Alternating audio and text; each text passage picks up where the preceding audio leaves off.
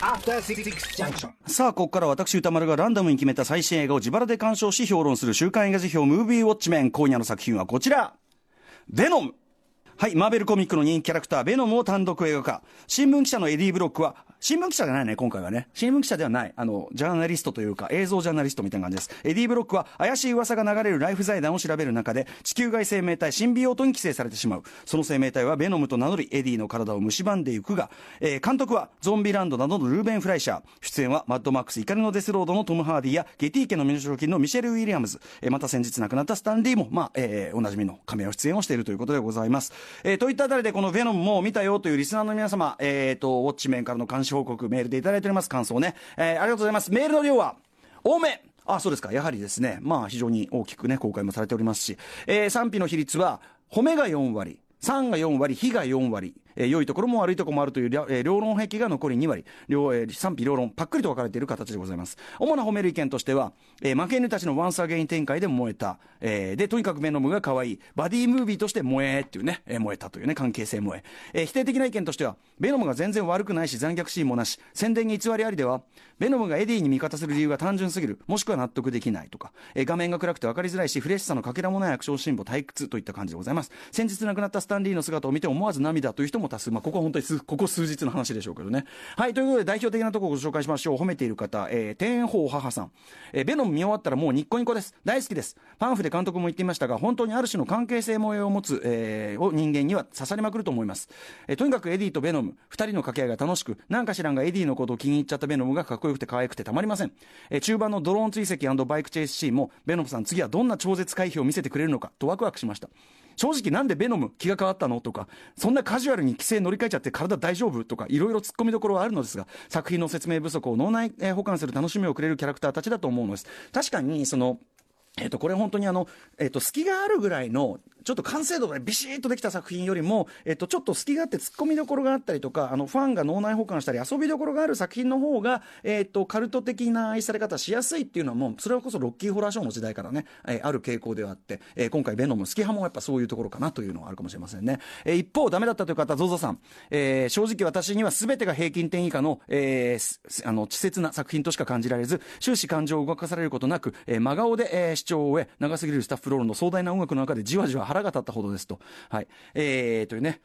まあ、ということで、まあ、非常にこういろいろ凡庸だったりとか、えっと、全部説明セリフで説明してしまう脚本とかもうまくないですしと、えーどれもちゃんと映像で書けば物語の血肉となるエピソードのはずなのに先に言葉で説明てしまうので説明されてしまうのではあそうですかと興ざめですと、はい、ブロマンス要素についてですがエディの人間性もベノムの過去もよくわからないよくわからないままな、えー仲良しぶりだけ急に見せられてもそんなに萌えは安くないぞと言いたいです。ただトム・ハーディの好演のおかげで主人公はなんとなく愛されてるキャラクターに愛されるキャラクターに仕上がっていたと思います。といったあたりでございます。さあといったあたりで、えー、あ皆さんありがとうございました。め私もベノム、えー、とバルト9で字幕 2D あと,、えー、と T・ジョイ PRINCE品川 IMAX3D 字幕でも見てまいりました、えーバルト9の方なんかね日曜深夜会なのに結構イケイケ感のあるなんか若若者中心に結構入ってましたね。はい。ということで、まあ、スタンリーが亡くなられたこのタイミングでのベノム。えー、まあ、改めて説明するならば、もともとはスパイダーマンに対する、えー悪役、ヴィランとして登場したマーベルコミックス史上でも屈指のまあ人気キャラクター、えーにしてですね、映画化ということに関しては、長年の吸ったもんだの果てに、ようやく、しかもちょっと若干ねじれた形で実現っていうのが今回の一本でもあるわけですね。はい。えーまず、スクリーン初登場となるのは、まあ、2007年、皆さんご存知、えーサムライビバンのスパイダーマン3、えーなんですけど、これがその、3部作監督したサムライミの趣味に反して、スタジオの意向で、後からこうねじ込まれた要素だったりしたというのもあって、あの、まあ、ベノムが誕生するいきさつそのものや、えーあと、まあ、スパイダーマンのダークサイドというね、えーそのオリジンとしての位置づけみたいなのは、まあ、原作コミックをある程度忠実に抑えてはいるんだけど、えーファンが見たかったベノムのツボみたいなのを、まあ、ちょいちょい外してしまった挙句、やっぱ作品内での扱いも、まあ、結局中途半端、いる、こう、複数いるヴィランの中の一人でしかなかったり、映画全体としても明らかに詰め込みすぎになっちゃってたりして、結局、誰得っていう結果になっちゃったっていうね、えーのが、まあ、スパイダーマン3でのベノムの扱われ方だったと思います。えーで、その後ですね、えーまあ、単独でスピンオフが作られるとか、あと、アンドリュー・ガーフィールド主演のアメイジング・スパイダーマンのシリーズに登場するとか、まあ、いろんな話が何度もこう浮上しては、その都度いろんな理由で頓挫してきたという、まあ、こと映画化に関しては、ちょっと呪われた存在でもあったっていうのは、まあ、ベノムなわけですね。えー、で、結局、えー、ソニー参加、えー、そのスパイダーマンシリーズの再リブートである、えー、スパイダーマンホームカミングのね、まあ、要するにトム・ホランド、えー、主演の方が、まあ、ディズニー参加のマーベル・シネマティック・ユニバースと、まあ、合流することになったというね、今、ですね、えー、どういうふうになって、今回のベノムはどういう位置づけになってるかというと、まず、ま、MCU は関係ないっていうふうに言ってます。MCU 側は。えー、今回はベノムは関係ありませんというふうに言ってる。えー、さらには、えー、スパイダーマンは登場しない。今回の。えー、どころか、えー、ベノムの誕生日をスパイダーマンは全く関わっていない。えー、つまり独立した世界観、えー、独立したユニバースを形成していく作品シリーズということになっているということなんだけど、ただ、ここがちょっとまたねじれが残ってるところで、ソニー側の制作陣は、そのさっき言ったトム・ホランド主演の、えー、現行スパイダーマンシリーズとの将来的なクロスオーバーの可能性を完全には捨てたくない。っていうのがあるみたいで、今回の劇中でも主人公のエディ・ブロックが、まあ舞台はサンフランシスコなんですけど、あの、もともとニューヨークのデイリー・グローブ社で働いてたんだけど、何らかのやらかしをしていられなくなってサンフランシスコに移っ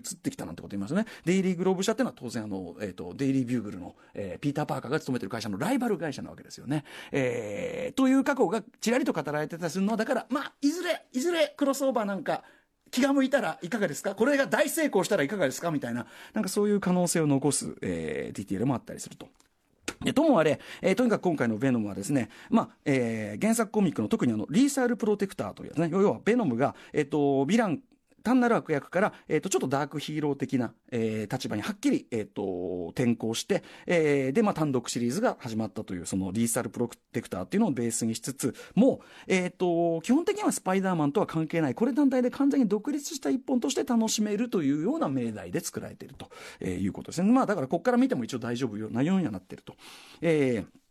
で、えっ、ー、と、これまたですね、えっ、ー、と、紆余曲折を経て最終的に今回のその監督として白羽の矢が立ったルーベン・フライシャーさんというのは、えっ、ー、と、まず監督デビュー作ゾンビランドとか、その次のピザボーイ史上最強のご注文というやつとか、えー、もですね、要は、バイオレントな描写含むエクストリームでダークなコメディセンスっていうのが、あの、あってですね、まさにベノム向きな人材なんですよ。はい。えー、あと、その、その次に撮った LA ギャングストーリー、これ2013年のやつ。これは、いい意味でものすごく表面的なスタイリッシュさで、アンタッチャブルを、えー、今の感覚で、えー、ポップに作り直してみちゃいました、みたいな感じで、まあ、とにかく、あのー、僕、それも僕すごい好きだったりして、とにかくあのー、いい意味でライトでポップ。まあ、バイオレンス含む今時のエクストリームなこう表現というのをいい意味でライトにポップにこなせることができるっていう人材。そういう意味で、ルーベン・フライシャーさん、本当にベノブという素材にとても合ってると言える監督人選だと思うんですね。本来は。はい。えー、実際これ、あの、出典元付きのウィキ調べですいませんけど、えっ、ー、と、監督自身、その原作キャラクター、原作のベノムの暴力性を尊重することが重要というふうにま語っていた。えー、そして今回のベノム単独映画化が実際に動き出したのも、デッドプールとかローガンといった、要するにバイオレンス描写などなどをソフトに緩めず、えー、あえて少し高めのレーティングでね、えー、ちゃんと公開したという作品が、えっ、ー、と、工業的にも成功したって、それを受けて動き出した。にもかかわらずっていうね、えー、これもね、原点付きのウィキ調べで申し訳ございませんけど、ソニーの首脳陣側的にはさっき言ったように、将来的にスパイダーマンとか、あわよくば MCU ともクロスオーバーするということになった時に、その高いレーティングっていうキャラクターになってると支障が出るっていうふうに考えて、最終的には暴力描写を大幅にトーンダウンして PG13 として公開することになったといういきさつを経てるわけです。さあ、その結果どうなったかっていうと、さっき言ったようなルーベン・フライシャーさんの、えー、持ち味。本当はだからすごく、あの、バイオレンス描写含む、そのダークなコメディーが、エクストリームなコメディーセンスある人なんだけど、さっき言ったルーベン・フライシャーさんのテイストの中で、ライトな、ポップな手際っていうところだけが残った。で、まさにそのことによって、この作品の、そこが魅力っていうかね、だから見やすいんだとか、えー、安心して、あの、ファミリームービー的に見れる、そこがいいんじゃないっていう方が少なからずいる。これもまあ、わかるんですけども、全体にですね、やはり全てがかなり薄口、はっきり言えば、ぬるい仕上がりになっていることは間違いないというふうに思います。えー、まずですね、トム・ハーディ演じる主人公エディ・ブロックと、その地球外、えー、生物であるシンビオートの中の一個体であるベノムがですね、完全に一体化するまで、えー、のところね。前半部は、これあの監督のルーベン・フライシャーさんインタビューなどでも、えー、しきりとおっしゃってる通り、えー、例えばジョン・カーペンターの、えー、それはやっぱり優勢からの物体 X、最近ね、えっ、ー、と、あの、なんとリストア版というか、あれがね、上映されたりしてましたけど、はい。あの、オープニング、宇宙の彼方から宇宙船が遠くからふーっとやってきて、燃えながら大気圏突入していくって、あのオープニングからしてもう完全に優勢からの物体 X 的ですし、えー、もちろんですね、えと、生物から生物へと、まあ、寄生というか、えー、寄生して、同化、擬態を繰り返していくという、その、まあ、生き物、モンスターとしての生態というのはまさにやっぱり優勢感の物体 X だし、えー、あともっと言えばそういう、えー、も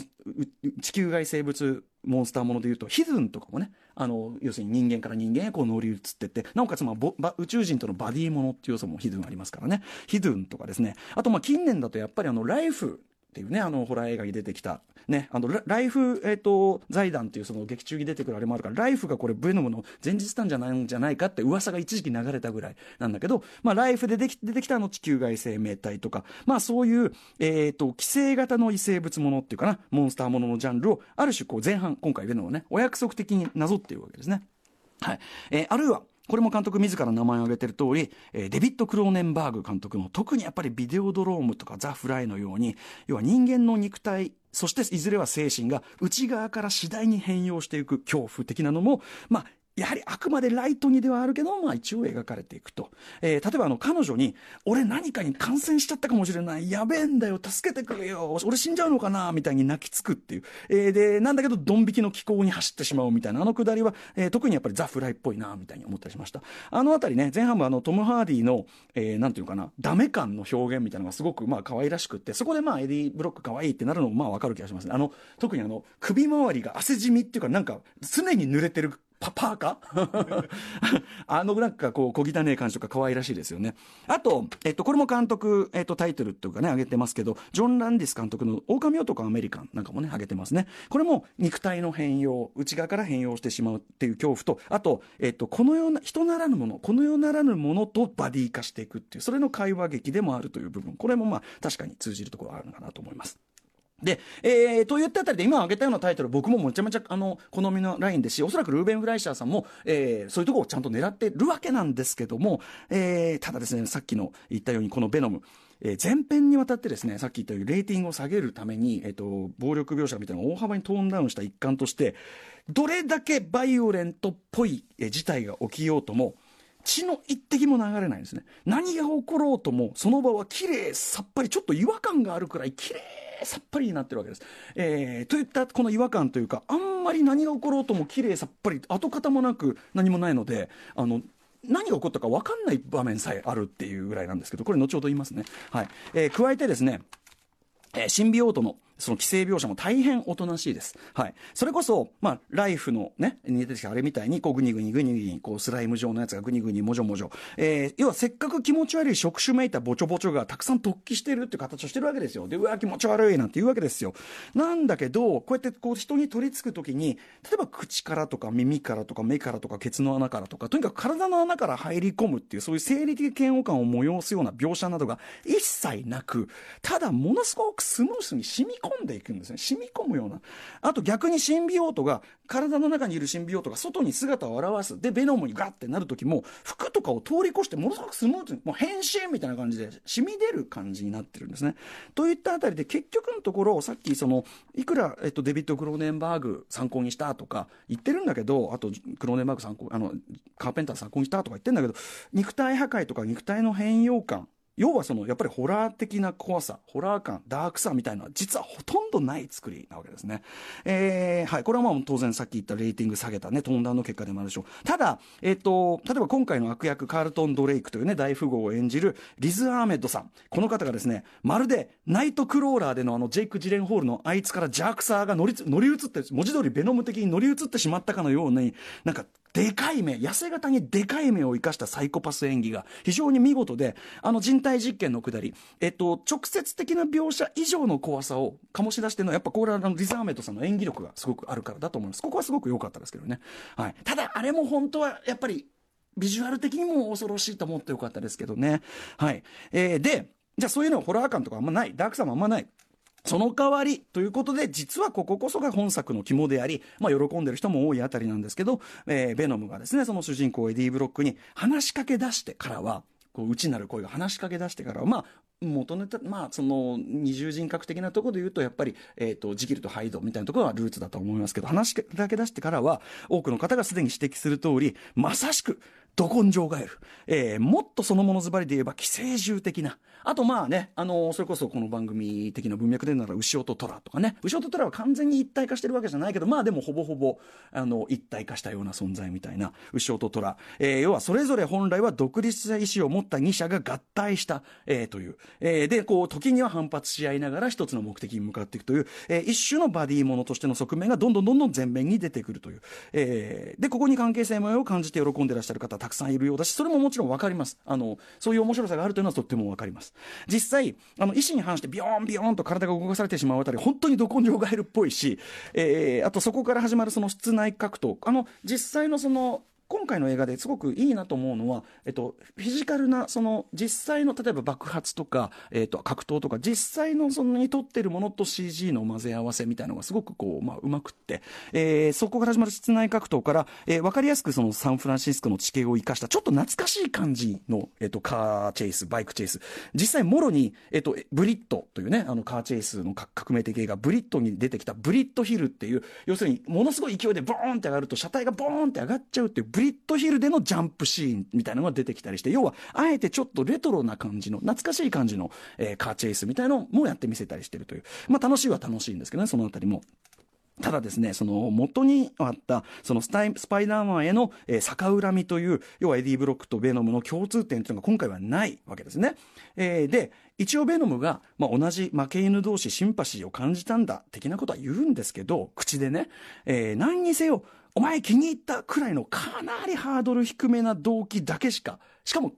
やっぱり先ほどあの否定的なメールにもあった通り、セリフ上の説明しかないんですよ。えー、なんですよ。つまり、本来は侵略者である、そして問答無用の捕食者でもあるはずの地球外生物と普通の地球人っていうのが、それほどはっきりとした、えー、立場的な対立や圧力、それを経た和解なり合意というプロセスを経ないまま、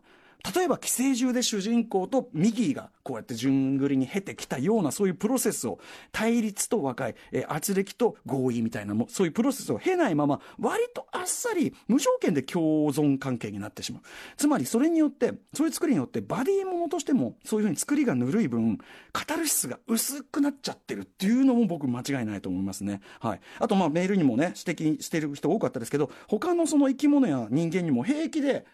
ね、あの人にも寄生して平然ってその人も全然健康なまま乗り移れちゃうんだったら要するにエディー・ブロックという個体でなきゃいけない理由がいよいよお前気に入った以外いなくなっちゃうってことですね、えー、共依存性っていうのが非常に弱い関係になっちゃってなぜエディー・ブロックじゃなきゃダメなのか。そしてエディー・ブロックもなぜベノムを追い出したままにしちゃダメなのかっていう、そこの説明が大変弱い話になっちゃってる。で、結果ですね、さっき言った極度のバイオレンス描写のソフト化っていうのも相まって、なんだかベノムがですね、ものすごく単に聞き分けのいい子でしかなくなってる。これちょっと、あの、スーサイドスクワッドのですね、えっ、ー、と、普通よりいい人たちにしか見えないんですけどっていうね、あれにもちょっと通じる感じになっちゃって、まあそこが可愛いんじゃないとか、そこがいいんじゃないっていう人がいるのもわかるし、まあだったらまあそれはそれでいいんですけどって感じなんですけど、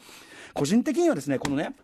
負け犬同士っていうキーワードを使うんだったら、もっとこれは活かせたはずだと思っていて、はい、えー、ここから先ですね、と僕の考えたもっとよ、ベノムを良くする方法です。はい、えっ、ー、と、一応ですね、その高い理想を掲げている成功者であるその、えー、ドレイクという人と、地を這うような目線ででしかな生きられない、えー、社会的敗者であるエディっていうのはですね、ちょうどウォッチメンでいうオジマンディアスとロールシャッハの関係なわけです。なのだから、その人類全体のことを考えてやってるんだよって偉そうなことを言うそのドレイクに対して勝手なこと言ってんじゃねえぞっていう、まさにその、えー、大きい理想を持ってやってんだよって人に対して地、地の下からのその視点地を這うような視点からの反論というアンチヒーロー、ダークヒーローならではの思想的対比っていうのはもっとこれ効果的に立てられたはずだし、それこそ、例えばそのドレイクさんと最終的に一体したその、えー、シンビオートのね、親分であるベノムの上司である、えー、ライオットっていうあれが、要するにこっちの方が、こっちのドレイクってこいつの方が人間として、つまり乗り物として優れた存在なんだから、